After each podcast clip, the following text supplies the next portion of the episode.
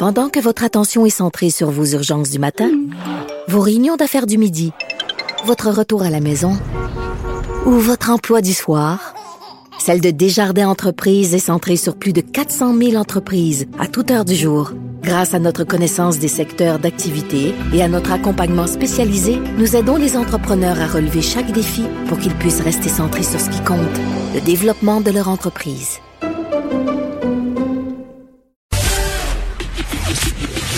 Le, commentaire de Félix Séguin, un journaliste d'enquête pas comme les autres. Juste avant de passer à Félix Séguin et sa chronique Crime et Société, euh, vous donnez le bilan où on en est rendu du côté de Beyrouth avec, euh, avec cette explosion euh, dans le port de Beyrouth, dans un entrepôt qui où il y avait des, des matières explosives. Pourquoi ça se retrouvait là-bas en aussi grande quantité? Là, ça, c'est un mystère. Qu'est-ce qui a déclenché ça? On ne sait pas non plus. Par contre, je peux vous dire qu'on est rendu à 50 morts, 2750 blessés. C'est la cohue, évidemment, dans les hôpitaux. Ça va continuer de s'alourdir, c'est sûr et certain. Là, euh, vous dire la violence de cette, expo de cette explosion-là. Euh, je vois présentement à l'écran des voitures, des voitures qui étaient quand même assez loin de l'explosion et qui ont viré sur le capot. Il y a des voitures qui étaient stationnées euh, sur les roues, explosion, pouf, on les a retrouvés sur le sur le capot. Euh, des immeubles endommagés, euh, tordus par la, force de l'impact. On voit un paquet de monde, mais ça, ça à mon avis, c'est ce qu'il y a de moins pire avec du sang parce qu'ils ont été coupés par des par du verre, parce que c'est sur des kilomètres. Là. Il y a un paquet de fenêtres qui a explosé, donc ils ont été coupés mais, mais eux autres, là, c'est des coupures, tu sais. Mais il y en a ceux qui étaient près de l'épicentre de cette explosion-là. Là, c'est, incroyable la violence de cette euh, de cette explosion, de cet incendie, de, de cet événement.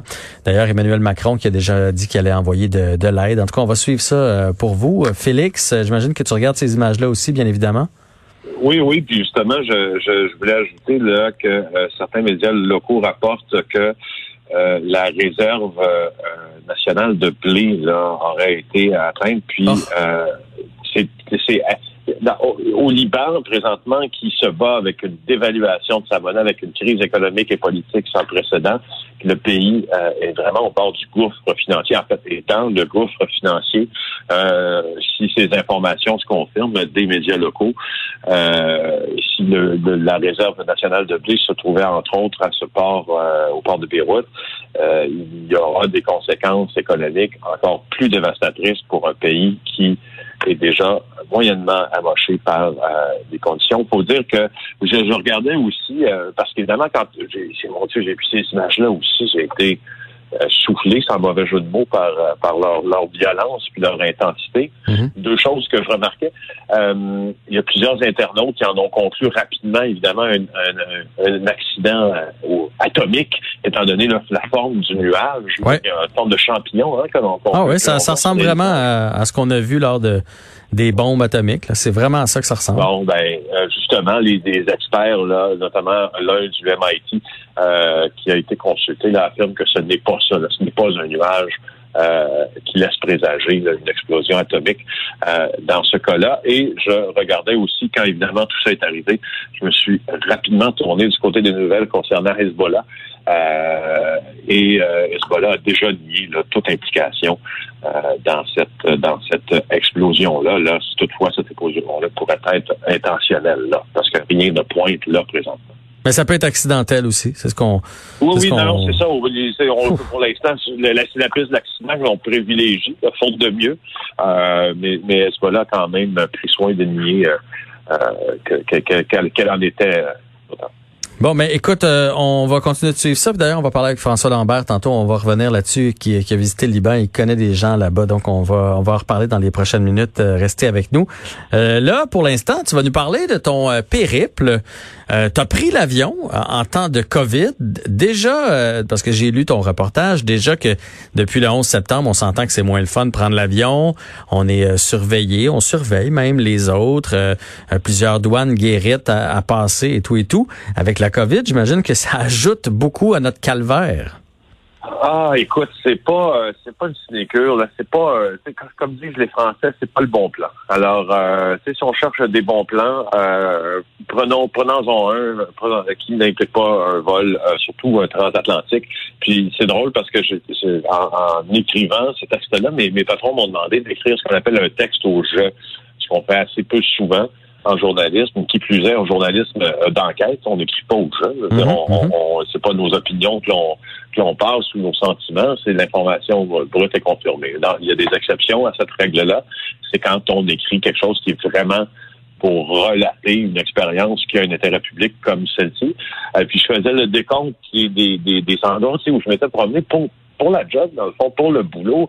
Là, je regarde Tokyo, Caire, Rio, Paris, Londres, Ouagadougou, Alger, Tunis, encore Beyrouth, Rome, Dakar, Port-au-Prince, à Sydney. J'ai été chanceux parce que pour le travail, j'ai j'ai été envoyé à plein d'endroits. J'étais vraiment choyé. Euh, mais c'était pas quand je faisais cette énumération-là, c'était juste pour me pour réaliser le nombre de vols que j'avais pris pré-COVID, pré-pandémie, et celui que je m'apprêtais à prendre pour l'Espagne euh, en juillet dernier, là, au milieu du mois de juillet dernier, le 13 juillet. Et puis, ben, laisse-moi te dire que justement, euh, y a, il y a- j'ai rencontré quelques écueils. D'abord, euh, T'es allé là pour le travail, hein, pour les gens qui diraient bon, c'est ça, ils s'amusent à voyager. T'es allé là pour le travail, puis quand t'es revenu, t'as été en quarantaine et tout et tout. T'as respecté toutes les consignes. C'était des impératifs de production télévisuelle qui étaient importants. Euh, qui nous ont amenés à voyager. On a, c'est une décision qu'on a prise à la légère. Elle a été mûrement réfléchie euh, par nos patrons aussi. Puis, euh, puisqu'on a quelque chose de, de très chouette à vous présenter là cet automne, euh, il fallait absolument terminer ce tournage-là. Puis, ça nécessitait qu'on se rende en Espagne. Parfait. Alors, le 13 juillet, on est parti. On est arrivé à, euh, à, la- à Montréal-Trudeau. Puis, la caméra thermique a pris notre température, pas de fièvre. On a mis notre couvre-visage.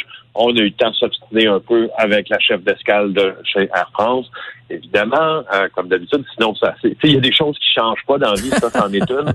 Tu peux toujours avoir, comme je l'écrivais, un dialogue de sourds avec une compagnie aérienne. Ça, c'est toujours possible. Rassure-toi. Euh, et euh, et l'avantage, c'est qu'on a passé très vite, en fait, les points, euh, les points de contrôle sécuritaires pour se retrouver à Montréal-Trudeau dans un aérogare qui est Il n'y avait qu'une euh, qu'un restaurant d'ouvert. La, boutique Hortex était fermée, les autres boutiques aussi. Euh, c'était vraiment un peu triste. On entendait les les les, talons claqués, euh, on entendait tout ce qui se disait dans l'aéroport. Puis finalement, moi, j'ai comme un peu euh, procrastiné parce que je, je effectivement, depuis depuis déjà plus de 20 ans, de prendre l'avion, c'est c'est euh, c'est pas, pas jet set surtout en classe économique. Là, tu sais, c'est, Ouais, oh, ouais. Il n'y a pas de place pour les sais, Quand c'est un long vol, là, quand tu C'est un mal de nécessaire, prendre l'avion. C'est un mal nécessaire. C'est pas vrai puis c'est pas vrai que c'est une, une grande partie de plaisir toujours. Euh, tu sais, tu, tu, tu as mal au dos souvent quand, quand tu es arrivé à destination, tu as mal dormi, tu pas dormi, il faut que tu travailles. Quand c'est des voyages de job, justement, euh, tu- souvent, tu- comme, comme ce qu'on a fait en Espagne, on a travaillé dès qu'on est sorti de l'avion. Alors, euh, tu sais, ça fait des ça fait des grosses journées, ça fait des. C'est pas comme un voyage d'agrément. Alors, euh, Mais là, comment ça se passe dans l'avion? Euh, C'est-tu un siège sur deux, un siège sur trois? Vous avez vos cours à visage? Euh, c'est quoi les Ben, consignes? Justement, là, c'est le masque chirurgical qui est euh, imposé dans toutes ou presque toutes les compagnies aériennes euh, et pas le couvre-visage. Le masque chirurgical, sinon tu es interdit d'accès à l'aéronef. Et là, tu t'assois, puis tu as le pilote, dans ce cas-ci d'Air France, euh, qui, euh, qui vantait un peu les mesures de, de sécurité qui étaient prises en disant le port du masque est obligatoire pendant tout le vol. Et puis, notre avion est muni de système de filtration qui s'apparente à ceux des salles d'opération dans les hôpitaux. Bref, il voulait très rassurant. Comme d'habitude, on comprenait à peu près un mot sur trois de ce qu'il disait. Ça non plus, ça ne change pas, Jean-François. Et, euh, et là, ce qui arrive à un moment donné, c'est que toute cette... Moi, je, je, je- au début, je demandais à l'hôtesse d'Air France d'avoir, si c'était possible d'avoir un banc, euh, une banquette à moi seul. Tu sais, je me suis dit, on va minimiser les risques. Mais non, le vol était plein. Ah, Plein de ouais. capacité. Tous les sièges étaient vendus sur Montréal-Paris et tous les sièges étaient vendus sur Paris-Barcelone. Alors, euh, Mais qui, alors, attends un peu voilà. là, attends un peu. Moi, je pensais que nos frontières étaient fermées. Qui se promenait? Qui se promenait dans les airs puis dans les aéroports? C'était des gens, est-ce que je... majoritairement des Français qui retournaient en France. Donc, des Français d'ici qui retournaient en France, soit pour aller euh, chez la famille, euh, soit avec des enfants que leur famille n'avait pas vu. Puis là, ils sont assujettis à des mesures de quarantaine euh, en, en- France parce que nos, nos- frontières, c'est vrai qu'elles sont fermées pour l'entrée, sauf pour les gens qui ont un besoin de, de, de, traverser la frontière dans le cadre de leur travail. Fait que dans le fond, des Français d'ici qui ont fait, il tant que présentement on travaille pas, tout est fermé, allons voir la famille, ça fait longtemps qu'on les a pas vus, puis on décide de retourner dans leur pays. Oui, c'est ça. Majoritairement, là, il y avait, c'était majoritairement des, des, des, voyageurs de ce type-là. Il n'y avait pas beaucoup de voyageurs d'affaires. Et, euh, et, euh, voilà. Alors, tu sais, donc toutes ces mesures-là mises en place, donc tu décolles, comme d'habitude, à peu près une heure, une heure trente après, on commence à servir le repas. Et là, tout le monde enlève son masque en même temps. Ben oui. Là, je me disais, mais là, c'est quoi, c'est pourquoi? Aurait-on pu euh, je sais pas, moi, diviser un peu les, les, les cases de repas ou encore euh, faire différemment pour que parce que si tu as un masque puis tu l'enlèves en même temps que tout le monde, puis tout le monde mange à, à peu près à, à, je sais pas, moi, 30, 40 cm l'un de l'autre, c'est pas idéal. Alors moi, j'ai attendu que mes voisins de banquette aient fini de manger pour manger moi-même. Euh, c'est ce que j'ai la seule méthode que j'ai trouvée. Évidemment, euh, là, l'avion atterrit à Charles de Gaulle, et puis, euh, comme, comme, comme on le disait, on l'écrivait, le, civisme s'arrête au même moment que les moteurs arrêtent de tourner, parce que tout le monde se lève en même temps pour aller chercher sa foutue valise dans le porte-bagages en espérant peut-être sortir avant. J'ai jamais compris pourquoi. Euh, ça. Alors, et puis, donc, à ce moment-là, ben, les gens, ils sont à, sont à, leur visage se frôle presque. Alors, il n'y a pas de distanciation physique euh, qui, qui, est possible. La seule belle affaire que je trouvais là-dedans, c'est qu'en ayant un masque, moi, ça masquait justement les mots qu'on aurait pu lire sur les lèvres qui, m'auraient pu m'attirer des ennuis avec euh, des co-voyageurs. Bien sûr. vraiment, je ne comprends pas pourquoi quelqu'un, dès que l'avion s'arrête, se lève, veut passer en avant de toi, veut sortir le plus vite possible. Je sais pas. C'est un, c'est un phénomène que je comprends pas non plus. Là. Chaque, chaque fois que je prends l'avion, aussitôt qu'il éteigne la consigne, là, t'entends les ceintures. Là. Tu l'as eu pendant six heures, ta ceinture, sais-tu? Six heures, deux minutes qui va changer de quoi. Là, tout le monde se lève. On sait bien que si t'es dans rangée 28, là, Peux-tu attendre qu'ils ouvre les portes puis que la rangée, mettons, jusqu'à 15 sorte? Tu sortiras pas plus vite, même si tu as ton sac ou la grosse valise, parce que ça, c'est un, autre phénomène. tu vas aller attendre aux douanes. De toute façon, le transport aérien, c'est dépêche-toi pour aller attendre. Alors, tu sais, si tu te, si tu, tu, te dépêches, puis tu essaies de passer en avant tout le monde, puis là, tu accroches justement la tête d'une pauvre dame avec ta grosse valise qui, qui, qui, qui, rentre pas tout à fait dans le porte-bagages, mais que tu as poussé fort fort. Mm-hmm. euh, puis là, tu, mais là, où tu t'en vas? Ben, tu t'en vas aux douanes. Qu'est-ce que tu vas faire? Ben, tu vas attendre. Alors, j'ai jamais compris. J'ai jamais compris. Bref, euh, ça a toujours été un irritant majeur, ça, pour moi, plus en temps de pandémie, je te dirais. Là, moi, on arrive aux douanes à à Charles de Gaulle, il y avait deux douaniers, c'était long. Je suis tombé sur un douanier pas réceptif tant que ça. Il fallait que je montre une attestation de voyage qu'on avait absolument lui montrer. Il voulait rien savoir, m'a rien demandé. J'arrive à Barcelone, j'avais rempli les mêmes documents, euh, mais du gouvernement catalan là-bas pour leur montrer, parce qu'il disait que c'était obligatoire. Ils m'ont rien demandé non plus. Et puis, euh, fait que ça, on a fait notre tournage pendant euh, pendant quatre jours là-bas, euh, comme comme je disais, en bon paranoïaque. On, on, sortait loin de tout le monde, puis on avait nos masques tout le temps, on se lavait les mains tout le temps, tout le temps, tout, le, ben temps, tout le temps, tout le temps. Puis, euh, puis voilà, on est revenu. Puis au retour, le vol, par contre, est à 60% euh, inoccupé. Donc là, c'était, on sent que l'obligation de quarantaine de, de, de 14 jours, euh, la, la, loi sur la mise en quarantaine canadienne, fait son petit bonhomme de chemin, peut-être dans l'esprit des voyageurs. Et là, j'avais ma banquette, comprends-tu, sur Paris-Montréal. Je me suis endormi quand l'avion décollé et je me suis réveillé une heure avant d'atterrir. C'était merveilleux. Et quand on est atterri, le formulaire, là, on prenait ça plus au sérieux. Les douaniers canadiens prenaient ça très au sérieux. Euh, on expliquait très bien euh, les, dispositions de la loi sur la mise en quarantaine. Il y a des gens qui, ne parlent pas la langue non plus. On s'assurait d'avoir un interprète pour qu'ils comprennent très bien qu'ils arrivaient dans un pays où les lois étaient très strictes euh, en, matière de quarantaine puis en matière de euh, de santé publique.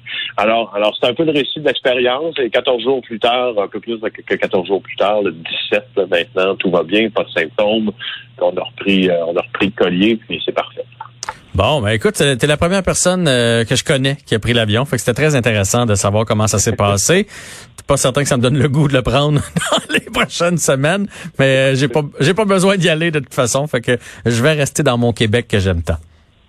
Bon, ben 15 heures avec pense à l'idée de te retrouver 15 heures masqué.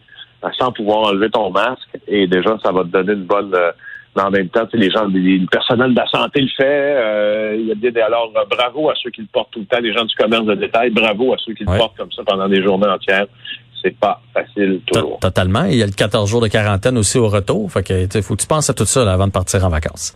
Exactement. Félix Séguin, toujours un plaisir. C'est un rendez-vous demain, même heure. À demain, Salut.